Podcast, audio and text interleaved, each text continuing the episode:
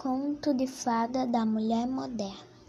Era uma vez, numa terra muito distante, uma linda princesa, independente e cheia de autoestima, que enquanto contemplava a natureza e pensava em como o maravilhoso lago do seu castelo estava de acordo com as conformidades ecológicas, se deparou com uma rã então a rã pulou para o seu colo e disse: Linda princesa, eu já fui um príncipe muito bonito, mas uma bruxa má me lançou um feitiço e eu e eu transformei nesta rã asquerosa.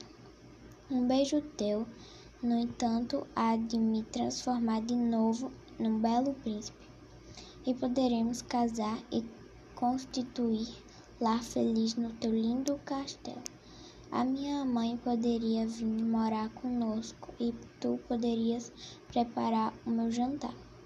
Lavaria as minhas roupas, criaria os nossos filhos e viveríamos felizes para sempre.